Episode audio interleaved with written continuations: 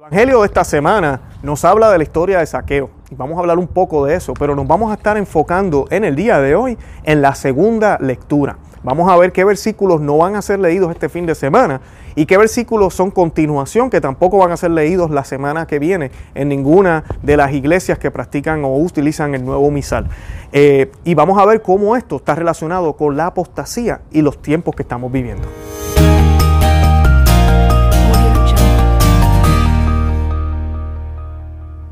Bueno, la lectura que les quiero leer es la segunda carta de San Pablo a Tesalonicenses, capítulo 1, versículos del 11 al 12, y brinca al capítulo 2, del 1 al 2, y dice, Pensando en esto, rogamos constantemente por ustedes a fin de que Dios los haga dignos de su llamado y lleve a término en ustedes con su poder todo buen propósito y toda acción inspirada en la fe.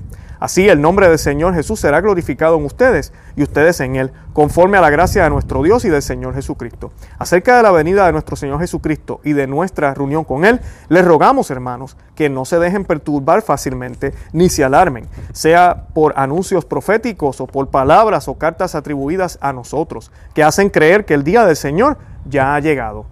Eh, bueno, la segunda carta de San Pablo que vamos a estar leyendo este domingo va, es del capítulo 1 de, de Tesalonicenses, la, la segunda de Tesalonicenses, capítulo 1 del 11 al 12. ¿okay?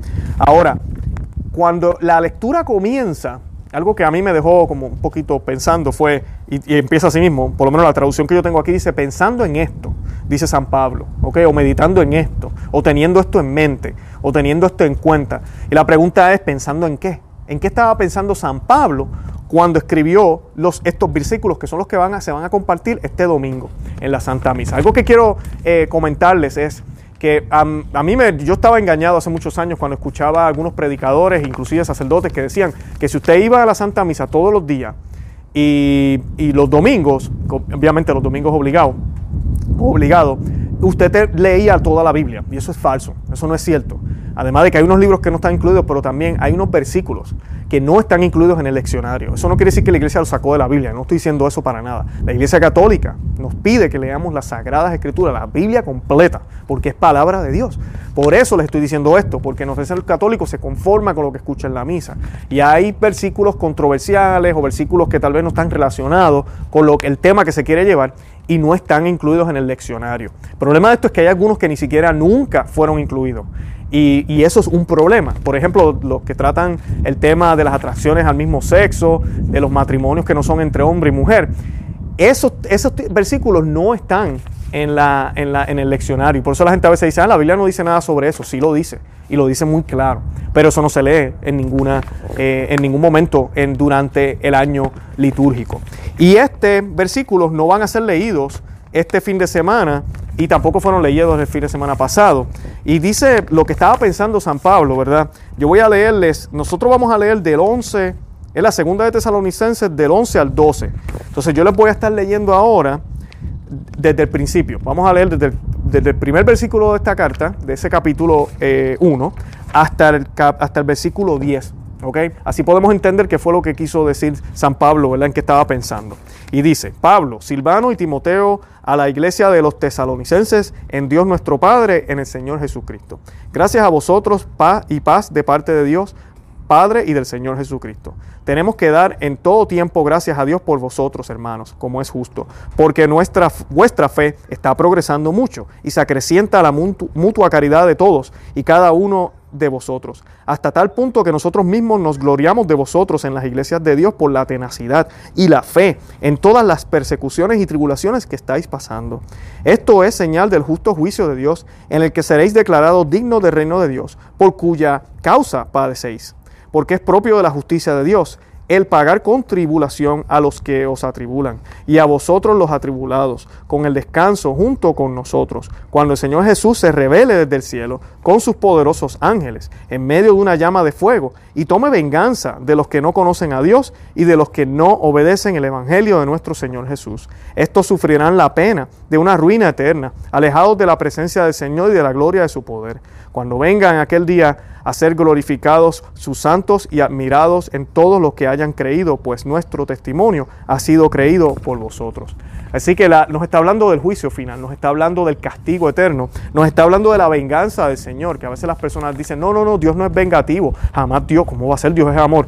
Dios puede ser vengativo, Dios no está limitado a nada y vengativo, pero justamente, ¿verdad? Dios es perfecto. Y aquí lo vemos en este texto. Este texto no se lee, es un texto bastante controversial, ¿no? Está hablando de que el que no cree en su evangelio no va a ser salvado, va a ser quemado, va a ser arrojado al fuego, nos está diciendo San Pablo. Entonces, justo después de eso, dice, pensando en esto, rogamos constantemente por ustedes a fin de que Dios los haga dignos de su llamado y lleve a términos en ustedes con su poder todo buen propósito y toda acción inspirada en la fe.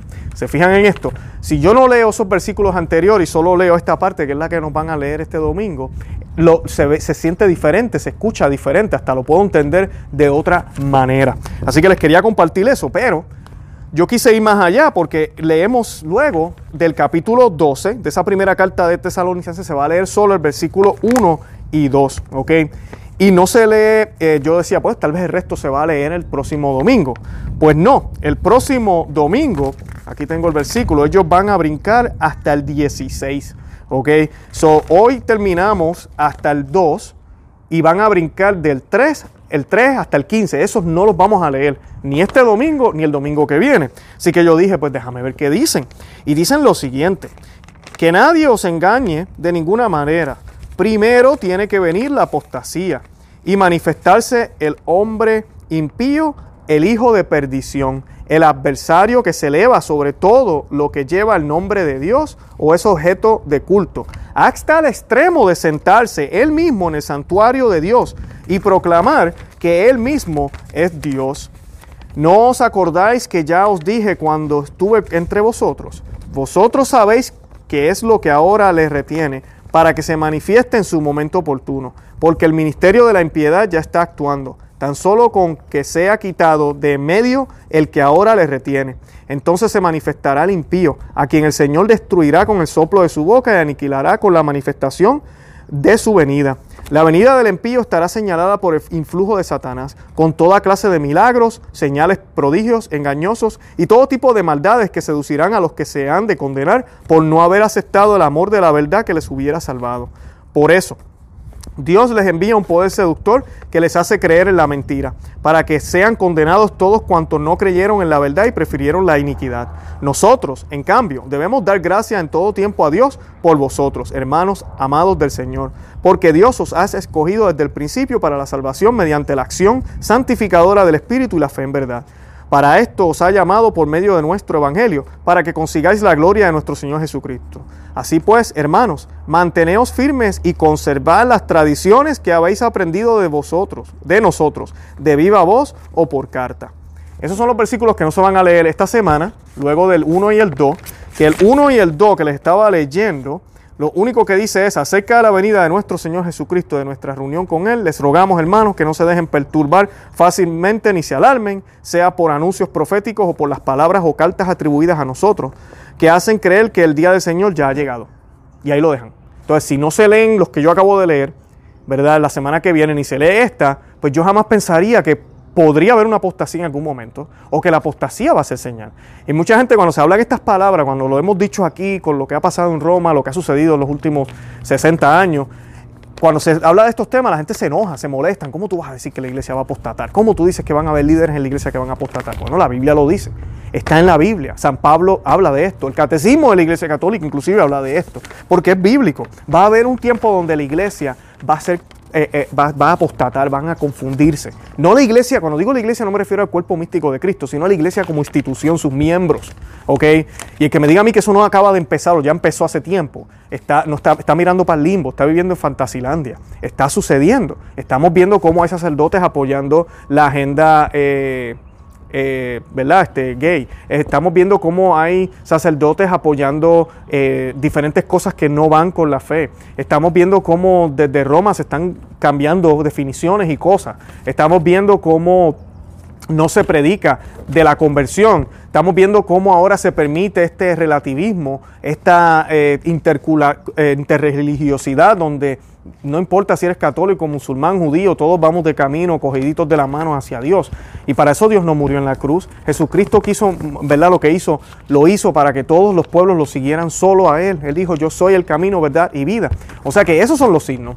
Y de esto es que San Pablo nos está hablando. Y él dice, manténgase firme en las cosas que nosotros le enseñamos, las tradiciones que fueron dadas oral y escritas. Por eso es bien importante el evangélico que siempre está por ahí diciendo, ah, no está en la Biblia, no está en la Biblia. Bueno, mi hermano, no todo está en la Biblia. ¿ok? Para, en la Biblia hay respuesta para todo, pero no todo está en la Biblia. Le voy a dar una asignación, búscame la muerte de San José, y todos sabemos que murió, no está en la Biblia, y búscame la palabra Trinidad. Ese término es un término católico, que la misma iglesia católica lo definió y no está en la, en la, Biblia. Todo es basado bíblicamente, pero no está ahí. Y hay muchas más que no están en la Biblia. Así que tenemos que tener cuidado con esa mentalidad. El mismo San Pablo lo dice, todo lo que yo les pasé oralmente, cómo, cómo adorar a Dios, cómo vivir el cristianismo, cómo vivir el matrimonio, cómo vivir en comunidad, todo lo que él explica en los diferentes documentos y cartas. Y hay personas a veces que se atreven a decir, ah, pero es que hay que dejar que el Espíritu fluya, quita todas esas reglas. No, Eso es contrario. Las reglas son herramientas que la misma iglesia y el mismo Dios pone para que podamos llegar hacia ese fin. Por ejemplo, en mi caso, yo, yo que soy, eh, trabajo en administración, ¿verdad? Soy gerente. Una de mis, responsabilidades es el, que mis empleados estén bien, que haya seguridad en el trabajo, que no hayan accidentes. Pues esa es la meta. Y yo puedo decir, no queremos accidentes, eh, no hagan las cosas bien. Pero yo tengo que poner unas reglas. Eh, por este lado vamos a manejar, en este lado se va a caminar, estas líneas significan esto y hay que dejarse llevar por esas reglas. Y hay que respetar esas reglas y en un sentido hay que amar esas reglas porque si yo no sigo esas reglas no llego al fin. Es exactamente lo mismo con la Santa Iglesia. La Iglesia coloca estas doctrinas, coloca todo, define para que nosotros podamos caminar bien derechito hacia la salvación. Y ahorita lo que se predica es no, no, no, las doctrinas no hacen falta, las dogmas ya no hacen falta. Vamos a dejar que el Espíritu fluya. Bueno, si dejamos que el Espíritu fluya, vamos a tener 50 mil diferentes parroquias que se van a llamar católicas en el mundo entero. Eso es lo que vamos a tener y ya se está viendo. Usted va a una parroquia, allá le dicen que los divorciados no pueden comulgar, pero en la otra le dicen que sí. En una le dicen que no hay problema que usted eh, con ese pecado no se confiese y en el otro no, usted tiene que confesarse. Entonces, ¿dónde está la universalidad? Se está perdiendo. Miren ahorita con lo de Halloween. Parroquias lo celebran, otras no lo celebran. No hay universalidad nunca más porque, ah, que el Espíritu fluya, que manifiesta como como él quiera. No. Tienen que estar unas guías escritas claramente, no con ambigüedad, sino claramente descritas para que sepamos qué realmente es lo que el Espíritu quiere. Y las denominaciones cristianas son igual. Ese es el problema con el protestantismo, los evangélicos que están allá afuera. 50 mil diferentes denominaciones cristianas. Todas tienen la misma Biblia. Y todas la entienden diferente. Eso no es el Espíritu Santo. No lo es. Y el mismo San Pablo dice aquí que van a haber milagros también. Que van a haber señales. Así que tengan mucho cuidado. Ay, pero es que esa otra iglesia tiene milagros. Eso no quiere decir que eso es de Dios. ¿Me escucharon bien? Eso no quiere decir que eso es de Dios. O sea que tengamos mucho cuidado, tenemos que ser coherentes y estar en la verdadera iglesia. Y eso es lo que nos perdemos de estas cartas, nos vamos a perder este domingo y el que viene. Y en el Evangelio vemos también a, la historia de Saqueo, que es una de mis favoritas también, eh, ¿verdad? Él, es una persona bajita, que cuando se, se entera que Jesús va a pasar, se adelanta y se sube a un árbol, ¿verdad? Y, hasta que Jesús lo ve. Y cuando Jesús lo ve, le, le dice, Saqueo, baja pronto porque hoy tengo que alojarme en tu casa. Y Saqueo bajó rápidamente y lo recibió con alegría. Al ver esto, todos murmuraban diciendo, se ha ido a alojar en casa de un pecador. Pero Saqueo dijo resueltamente, Señor, voy a dar la mitad de mis bienes a los pobres y si he perjudicado a alguien, le daré cuatro veces más. Y Jesús le dijo, hoy ha llegado la salvación a esta casa, ya que también este hombre es un hijo de Abraham, porque el Hijo del Hombre vino a buscar y a salvar lo que estaba perdido. Y eso debemos creerlo siempre por fe. Sabemos que nuestro Señor viene a rescatarnos, pero tenemos que dejarnos rescatar.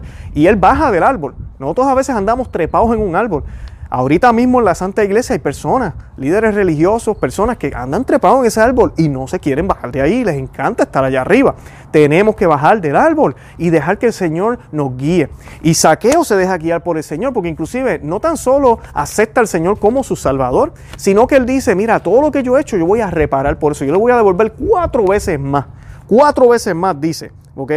Eh, a quien ha perjudicado y que va a vender la mitad de sus bienes para dárselo a los pobres. O sea que, ¿qué está queriendo decir aquí? Por ejemplo, si tú te estás acabando de convertir al Señor, tú debes arreglar lo que dañaste cuando no conocías al Señor. Pero también debes entonces dar más de lo tuyo. ¿A qué se refiere esto? A la vida. La vida, lo que haces con tus horas, con tus minutos, con los segundos que el Señor te ha dado. No se trata de cómo vamos a morir, sino se trata de qué hacemos con el tiempo que se nos ha dado. ¿Qué vamos a hacer con él? Y eso es lo que Saqueo está diciendo aquí. Saqueo está diciendo, yo voy a dar de la mitad de mis bienes a los pobres. O sea que no solo aceptar a Cristo y ya estoy salvo, pero sigo con mi tiempo solo para mí, y no me dedico a las cosas del Señor, no me dedico a dar amor a mi familia, a la gente a mi alrededor. Y para colmo tampoco reparo el daño que he hecho. Él no tan solo repara, Él le devuelve cuatro veces más, o sea que le devuelve con intereses.